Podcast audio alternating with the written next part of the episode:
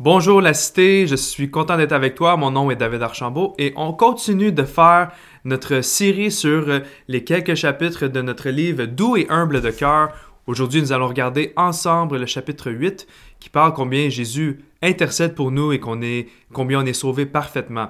Alors, installe-toi confortablement. Bien, merci de t'être joint à moi et je te souhaite une très bonne méditation.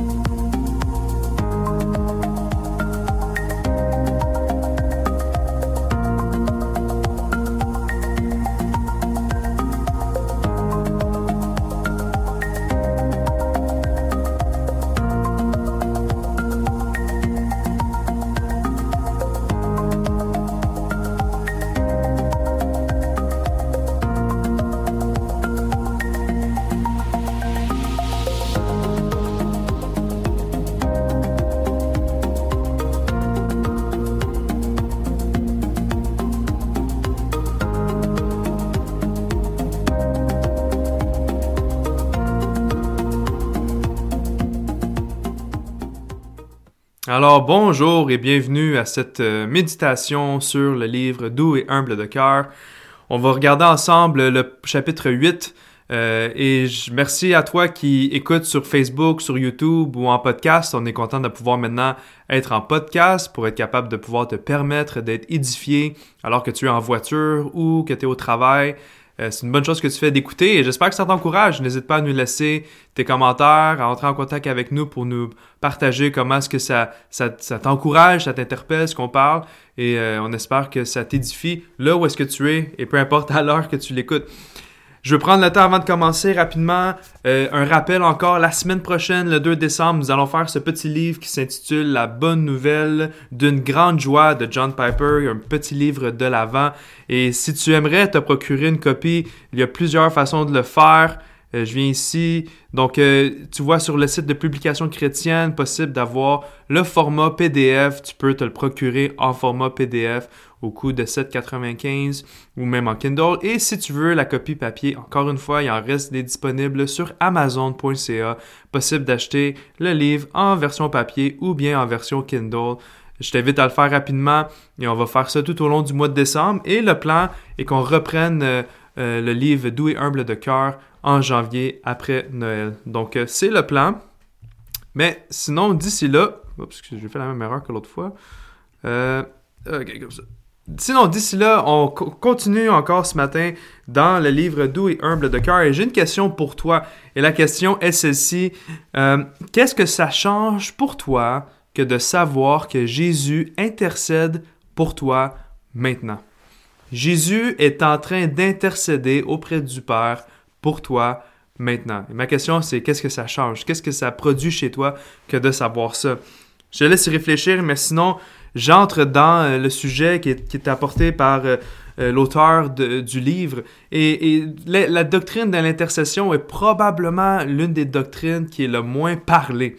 Hein, on parle beaucoup de la doctrine de la justification, le fait que nous sommes déclarés justes devant Dieu à cause de l'œuvre de Jésus à la croix, et nous, nous sommes déclarés justes par le moyen de la foi.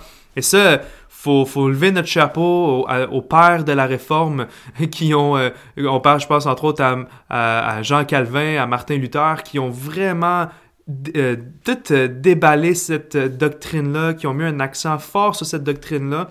Mais ce qui est vraiment important, c'est que souvent la doctrine de l'intercession est intimement reliée à la doctrine de la justification.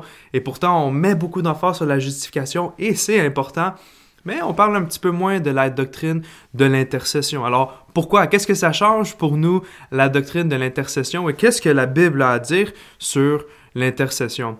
Eh bien, euh, on, pense beaucoup à Jésus dans sa vie incarnée, n'est-ce pas? Et, on pense beaucoup à Jésus combien il y avait de l'amour et de l'affection pour les gens autour de lui dans sa vie incarnée. Mais quand on se demande qu'est-ce que Jésus fait en ce moment, Eh bien, il n'y a, pas 50 000 euh, réponses hein, qui nous viennent en tête parce que Jésus est dans la présence du Père, mais qu'est-ce qu'il fait dans la présence du Père? Et ça, la Bible le dit à plusieurs reprises, et une des, des, places qu'il mentionne le plus, c'est certainement dans le livre d'Hébreu, et on lit que Jésus, qui est vivant en ce moment auprès du Père, intercède pour nous. le verset qui est utilisé dans le livre, c'est euh, Hébreu au chapitre 7, le verset 25 ça dit par conséquent, il peut aussi sauver parfaitement, ça c'est intéressant, il peut sauver parfaitement ceux qui s'approchent de Dieu à travers lui. Pourquoi? Puisqu'il est toujours vivant pour intercéder en leur faveur. Qu'est-ce que l'auteur d'Hébreu essaie de dire ici? Eh bien, premièrement, ce qu'il essaie de dire, c'est que, premièrement, Jésus, une des façons de te démontrer son affection présentement, c'est qu'il passe encore à toi aujourd'hui. Puis ça, c'est vraiment intéressant. Hein. Jésus, on parle souvent que Jésus euh, pensait à toi à la croix, Jésus a pris tes péchés à la croix. Beaucoup, beaucoup d'emphase sur ce que Jésus a fait. Mais qu'est-ce que Jésus fait présentement? Qu'est-ce qu'il fait en ce moment? Eh bien, on s'est un peu détaché de ça. On parle beaucoup de l'Esprit en nous. Mais Jésus, lui, c'est comme si sa job était finie, puis là, on passe à autre chose. Mais non, Jésus, il est vivant pour intercéder en ta faveur. Et ça, c'est vraiment intéressant parce que Jésus continue de penser à toi. Maintenant, quand on parle d'intercession, euh, intercession, c'est qu'il faut comprendre que quand on intercède, c'est qu'il y a comme deux parties et il y a un, troisième partie qui vient s'insérer entre les deux et qui fait le rôle de, de pour passer de un à l'autre, pour connecter l'un à l'autre. C'est ça un peu l'idée de l'intercession. Et là, les deux parties, c'est Dieu le Père et nous. Et Jésus vient entre les deux et constamment pris en faveur de nous pour le Père. Et c'est ce qui fait que Jésus, en ce moment, ce qu'il fait, c'est qu'il nous connecte avec le Père par le moyen de l'intercession et la prière. Et là, ça peut sonner drôle. Parce qu'on peut peut-être se dire, OK, mais David, est-ce que tu es donc en train de dire que euh, ce que Jésus a fait à la croix, c'était pas assez? Est-ce que tu es en train de dire qu'il y a plus à la justification? Est-ce que Jésus est obligé de faire ça en ce moment pour qu'on reste connecté au Père? Puis c'est une bonne question. Mais le point ici, c'est pas que c'est pour ajouter au salut, c'est pas pour ajouter à ce qui a été fait à la croix. C'est juste que ça montre que le fait qu'on a été déclaré juste, on est sauvé, je vais le dire comme ça, eh bien, ce salut-là est parfait. Et c'est pour ça que c'est intéressant. Par conséquent, il peut aussi sauver parfaitement. Et ici, parfaitement, c'est vraiment l'idée que c'est absolu. C'est dans tous les domaines. Et je sais que chacun de nous, on a tous un domaine. Puis on a parlé de ça euh, en début de semaine. On, est bon pour excuser le péché. On, est encore des pécheurs. On a encore cette maladie-là dans notre cœur. Et des fois, on croit tout qu'on a. Que, bon, on croit que Jésus, de façon générale, a pardonné nos péchés. On croit que de façon générale, nous donne la victoire sur cette maladie-là. Mais des fois, certains d'entre nous, on sait qu'il y a comme cette petite fenêtre secrète-là cachée qui est, qui est sombre, qu'on laisse à, l'écart, qu'on laisse cacher et qu'on garde secrète hein, dans, notre cœur, qui est un péché qu'on veut vraiment pas tant euh, dévoiler ou révéler. Eh bien, même si tu as ça, puis même si tu l'as pas, sache que Jésus le voit. Jésus le sait et Jésus constamment prie au Père pour toi et pour tout ce que tu vis en ce moment. Et moi, je trouve ça vraiment encourageant. Je vais parler pour moi. Moi, je trouve ça encourageant parce que de savoir que Jésus, ça aurait pu être comme ça, le pense bien. Jésus aurait pu dire Écoute bien, David, moi, là, je suis mort à la croix, j'ai vécu le rejet, l'humiliation, j'ai porté tes péchés, j'ai amené ça, j'ai été enseveli, je suis ressuscité, là, je suis monté au Père. Pour le reste, là, faites ton mieux pour se revoir après la mort. Il aurait pu dire ça, gars, j'ai tout fait, là. Là, d'ici ta mort, là, tu fais attention, assure-toi, va, ne pêche plus, continue de me faire confiance, mais tu sais, fais ton possible. Puis après ça, à la croix, euh, pas à la croix, mais à ta mort, là, on sera ensemble, puis là, ça va être parfait. Puis, sincèrement, des fois, j'ai l'impression que je vis comme ça. Je vis comme si Dieu m'avait un peu laissé à moi-même. Puis c'est comme, t'es mon Dave, fais comme tu peux, puis on s'arrangera. sais, ou pas, on va s'arranger, mais gars, c'est payé, fais ce que tu peux, puis à ta mort, là, ça va être extraordinaire. Mais c'est pas ça. C'est pas ça sauver parfaitement. sauver parfaitement, c'est que jour après jour, moment après moment, instant après instant, Jésus est encore là et il ramène auprès du Père. il n'a pas besoin de mourir une deuxième fois, là, c'est final. Puis ça, c'est dans le même chapitre. Hein. Jésus dit qu'il n'avait qu'à mourir une fois et c'était suffisant pour le péché de tous les hommes. Mais ce que Jésus fait constamment à l'intercession, c'est qu'il présente au Père. Il vient entre nous deux, entre moi et le Père, et il dit Ma vie, ma mort, ma résurrection. Ma vie, ma mort, ma résurrection. Ma vie, ma mort, ma résurrection. Et il continue constamment de rappeler, de ramener ça entre nous et le Père, et c'est ce qui fait qu'on peut rester connecté, collé au Père présentement. Et il le fait par amour. Jésus a fait cette promesse à ses disciples en quittant Je serai avec vous tous les jours. Et oui, ça s'est parfaitement accompli par l'Esprit qui vient habiter en nous. Mais c'est encore plus vrai quand on croit que Jésus, présentement, il est en train de prier, il est en train d'intercéder parce qu'il t'aime, parce qu'il veut que tu saches que tu es pleinement, parfaitement sauvé. Et que même ces endroits-là, ces raccoins-là dans ton cœur, pécheur, secret, il les voit et il dit au Père, ma vie, ma mort, ma résurrection. Wow! Jésus, il est actif. Jésus, n'est pas détaché. Jésus, il n'est pas, OK, gâche l'autre bord, tu viendras me rejoindre. Non, il est là, il est avec toi, et il marche avec toi jour après jour, et il le fait. Est, c'est pourquoi il est vivant en ce moment auprès du Père, et il intercède de cette façon. C'est comme si, c'est intéressant, l'auteur dit ça ici euh, dans le livre, il dit, c'est comme si l'intercession, c'était l'idée de euh, faire actualiser. Tu sais, on est sur Internet, puis là, on veut juste comme actualiser la page moi, je sais pas pour vous, mais ça m'arrive des fois quand que euh, j'écoute le... J'ai pas le hockey, mais là, je, je vois que le score... Je vois que je suis en fin de période, je prends mon cellulaire là, puis je veux actualiser, j'actualise, j'actualise, j'actualise, j'actualise parce que je veux voir est-ce que le score reste le même ou ça a changé, tu sais. Et eh bien c'est ça, il actualise puis il dit regarde, OK, il y a peut-être eu un péché mais ma vie, ma mort, ma résurrection. Un autre péché, ma vie, ma mort, ma résurrection. Il est toujours en train d'actualiser auprès du Père et il prie pour toi et il le fait parce qu'il t'aime. Il ne le fait pas parce que euh, c'était, pas assez ce qu'il a fait à croire. Il le fait parce qu'il veut que tu saches qu'il est là et qu'il prie pour toi. Il veut unir notre cœur à celui du Père. Et, bien que nous sommes, et ça c'est intéressant l'idée parfaitement, il sauve parfaitement parce que nous sommes des pécheurs parfaitement aussi. n'y a pas personne d'entre nous qui n'est pas absolument pécheur. Hein? Mais, mais Jésus, c'est...